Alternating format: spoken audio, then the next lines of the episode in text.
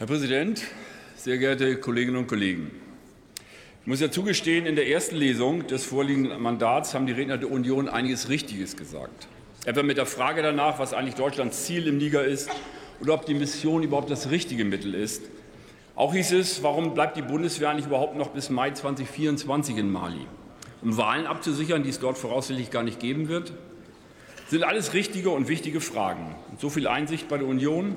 Aber wie glaubwürdig ist das eigentlich? Denn hat nicht auch die Union alle unsere bisherigen Anträge auf umgehende Beendigung der Mali-Einsätze stets abgelehnt? Hat sie nicht seit Jahren zusammen mit den Ampelparteien die Einsätze in Mali sowie auch alle anderen Mandate mit den immer gleichen Phrasen von Stabilisierung, deutscher Verantwortung und unerfüllbaren Versprechungen ein ums andere Mal legitimiert?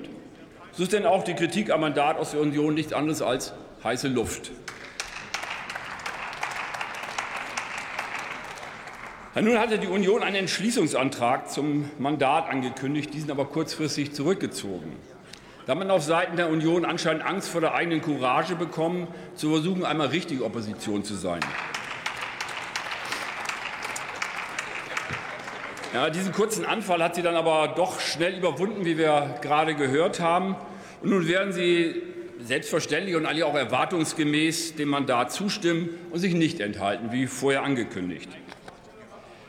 So war Ihre Kritik an, dem Mandat eben doch nur ein wenig Theaterdonner einer Scheinopposition, die immer noch Phantomschmerz der amputierten Regierungsverantwortung leidet.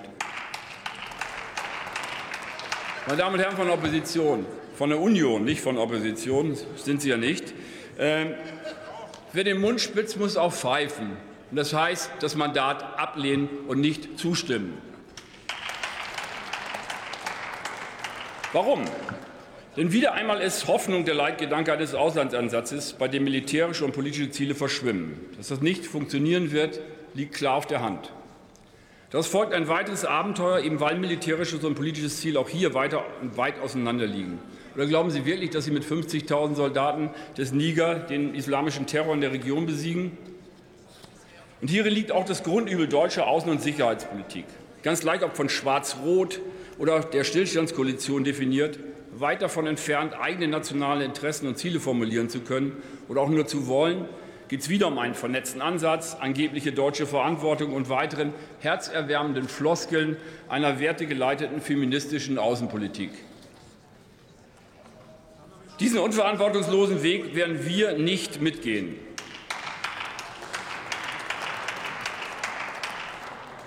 Anstatt sich in einer Vielzahl von mandatierten Auslandseinsätzen und ebenso vielen einsatzgleichen Verpflichtungen zu verzetteln, muss sich die Bundeswehr endlich wieder auf ihren verfassungsgemäßen Kernauftrag konzentrieren können, nämlich die Landes- und Bündnisverteidigung sicherzustellen. Wir haben keine Streitkräfte, die verteidigungsfähig sind, also verteidigungsfähig gegenüber einem offensiven, brutal geführten Angriffskrieg. Das sind nicht meine Worte, das sind die Worte und die drastischen Worte des Bundesverteidigungsministers Boris Pistorius vor kurzem in der SPD-Fraktion. Ja, da gab es ja genügend, die es durchgestochen haben in die Presse. Trotzdem werden nun in geradezu verantwortungsloser Weise und gleichzeitig noch letzte Bestände von Material und Munition sowie einsatzbereite Waffensysteme wie Kampfpanzer oder Luftabwehrsysteme der Bundeswehr für den Krieg in der Ukraine geplündert. Damit rückt die Erfüllung des Verfassungsauftrags Landes- und Bündnisverteidigung in noch weitere Ferne.